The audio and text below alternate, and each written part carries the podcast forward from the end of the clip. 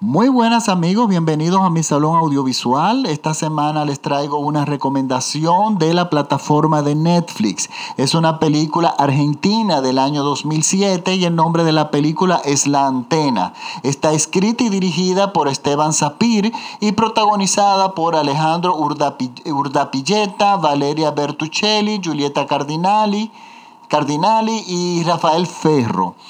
Miren, esta es una película yo quisiera, antes de, antes de continuar eh, hablando de la película, yo quisiera definir el público que yo sé que realmente le va a gustar.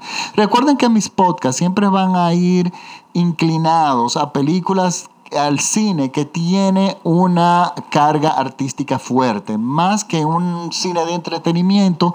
A mí me gusta el cine como cine en sí, como forma de arte, como expresión de arte. Esta es una película de esas. Pero como muchas veces pasa, uno necesita un poco de background, como dirían los norteamericanos, que es un poco de de conocimientos previos en ciertos aspectos de la cultura general para general para uno realmente apreciarla. Es como por ejemplo yo, el vino. Yo no en mi país no se consume vino, no es una tradición, no se hace vino, el clima no lo permite y yo cuando me dan un vino muy bueno y el mal y uno muy malo, yo puede que te pueda decir, me gusta el otro, pero yo no puedo decir qué tan bueno es porque no estoy educado en eso y no he tenido la información ni, ni, todo lo que se requiere para ser uno un buen catador. Esta película, para uno apreciarla bien, se necesita tener un conocimiento de primero haberle gustado y conocer el cine mudo. Y sobre todo la parte, el cine mudo expresionista.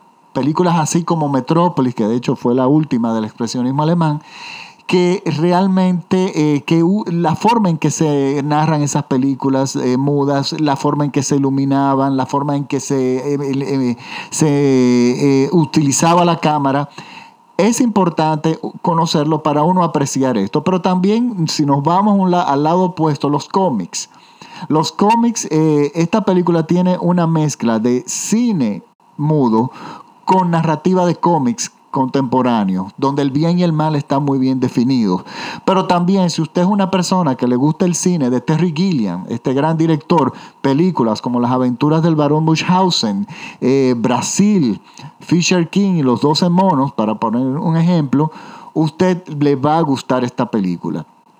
Y bueno, también todas las personas que sean ilustradores, pintores, artistas plásticos, personas involucradas en el teatro, en las artes, van a, van a disfrutar mucho esta película. Pero si usted es una persona que le gusta el cine como de entretención para pasar el rato y que de hecho mientras ve una película hace muchas cosas, pues esta película es muy probable que no, la, no le guste, por lo menos no le guste lo suficiente.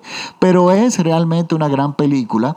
Los argentinos desde el año 83, yo diría, eh, después de la película La historia oficial, no han parado de hacer cine genial. Los argentinos deberían estar muy orgullosos de su cine y de sus actores porque han entregado al, cine eh, maravillosas películas. Y esta es una de ellas. Esta película es, ante todo quiero decirle algo, es una película muda, hecha en el 2007. Si bien no es la primera película muda que se hace post cine sonoro, si nos vamos un poco al pasado, nos podemos recordar de la película The Silent Movie de Mel Brooks, que fue una comedia hecha muda, en colores, creo que era Cinemascope, muy bien musicalizada por Jim Morris y muy divertida y muy refrescante ¿Qué fue? Él decidió hacerlo muda y fue un atrevimiento en una época cuando habían películas como el sonido surround empezaba a desarrollarse con películas como Terremoto, la batalla de Midway. Eh, este tipo de tecnología llevaba muchísima gente a las salas de cine, pero Mel Brooks, bueno, él decidió tomarse esa libertad artística y decidió hacer una película muda que de hecho fue muy exitosa en su momento porque fue una comedia muy buena. Él era un director en su época muy exitoso. Luego, más adelante, más recientemente, tenemos una película, por ejemplo, El Artista, que fue nominada a varios premios Óscar. Estupenda película. Y si nos vamos a España, tenemos a Blancanieves, la versión de, los españoles de Blancanieves, que es extraordinaria también. Pues esta película prácticamente es obligatoria que debió haber sido eh, hecha muda por el propio argumento. Estamos, esta película nos cuenta la historia de una sociedad que perdió su voz, que les robaron su voz y aparentemente no les importó y continuó su día a día sin su voz. Y existe este pequeño grupo de personas a medida avanza la película que nos damos cuenta que es la resistencia, son las personas que por alguna razón no han perdido su voz y luchan en secreto por tratar de devolverle al pueblo su voz. Y es que estamos, eh, y es una película que, si bien el propio director dice que no es una crítica al, a los medios de comunicación, sí al uso de los medios de comunicación y su uso perverso por medio de los poderosos. En el caso de la película tenemos un hombre muy, muy rico, dueño del canal principal de televisión, que es el quien decide qué vamos a comer, qué vamos a hacer, qué vamos a decir. O sea, tiene el control de todas las voces del pueblo y lucha por tener las voces y por tener dominio sobre la resistencia, aquellas voces, es pequeño grupo de voces que lucha por, y que se niega a perder la voz.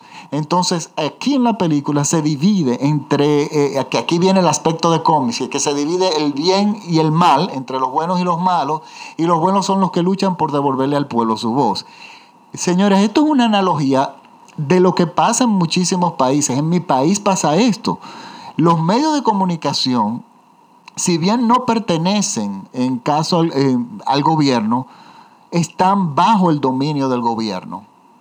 Entonces, ¿qué pasa? Las informaciones que nos transmiten, las noticias que nos pasan, son noticias muy maquilladas y muchas veces que no son verdad o nos tratan de entretener con, con cosas que no son importantes para toda la ciudadanía. Chismes específicos de celebridades, cuando hay escándalos de corrupción muy grandes.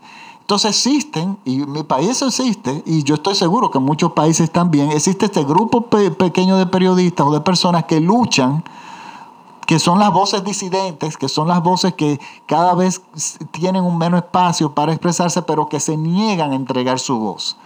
Y entonces esta película trata sobre eso, la lucha entre este grupo de, de, personas que es la resistencia, que lucha para devolverle al pueblo su voz que le ha sido robada. Todo esto, por supuesto, en una película muda, maravillosamente musicalizada, es una, o sea, la música está utilizada eh, no solamente como calidad de música, sino su uso es inteligentísimo, es sumamente, se destaca muchísimo. Y no estoy hablando de músicos con una orquesta sinfónica de miles de músicos, no. La música es como los tangos, o sea, las orquestas de tango no son orquestas muy grandes. O sea, aquí tenemos un piano, creo que una o dos violas, tres o cuatro violines a lo máximo y un cello. Pude distinguir.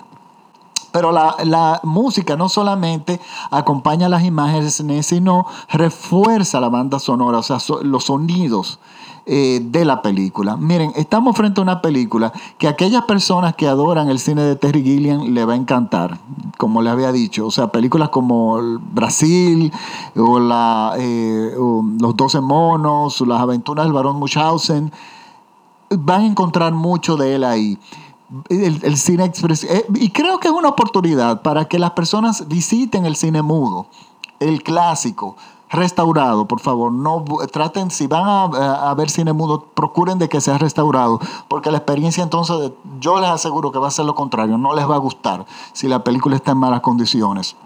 Pero si está restaurada, busquen que los grandes clásicos los están, están restaurados. Metrópolis está restaurada, el gabinete del, eh, del Dr. Calgary, todo, todo ese cine mudo es el chance de usted visitarlo para, llegue, para que saboree bien y sepa eh, catar bien esta película. Esta película le va a encantar a, bueno, comunicadores, políticos, periodistas, la van a entender, eh, la van a disfrutar porque les, les, llega muy de cerca, pero todo el que tenga que ver con el teatro, desde escenografía, vestuario. Señores, la dirección de fotografía, quiero darle el crédito al director de fotografía el director de fotografía, eh, al compositor también, al compositor y al director de, eh, fotografía, que se son dos aspectos que se destacan muchísimo. El, el músico, el compositor es Leo Suyatovich.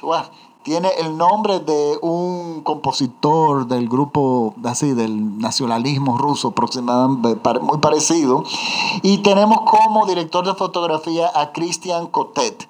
Señores, son trabajos extraordinarios, pero ahí todo el mundo trabaja muy bien. Quiero decirle que a pesar de que es una película muda, que fue filmada en blanco y negro, esta película no se aleja de la tecnología moderna en ningún sentido. Si usted tiene su, su teatro casero, con su buen equipo de música y su, alta, su televisión de alta resolución, ustedes la van a disfrutar, porque el formato que utilizan no es eh, visual, no es el mudo, que es la pantalla cuadrada como las televisiones antiguos, sino que va a cubrir toda su pantalla eh, rectangular. Es alta de alta, es una película filmada, alta definición, y el sonido no les puedo explicar. Imagínense todos estos instrumentos sonando frente a estas maravillosas imágenes. No se pierdan esta película. Es una película que a mí me entusiasmó mucho después de ver muchas películas malas. Bueno, no malas, pero que prometían ser muy buenas, pero al final terminaban siendo la misma historia que, que uno ha visto en millones de películas. Entonces, por lo tanto, esta es mi recomendación de la semana. Por favor, no se la pierdan y nos vemos en el próximo podcast que les traigo una película extraordinaria también.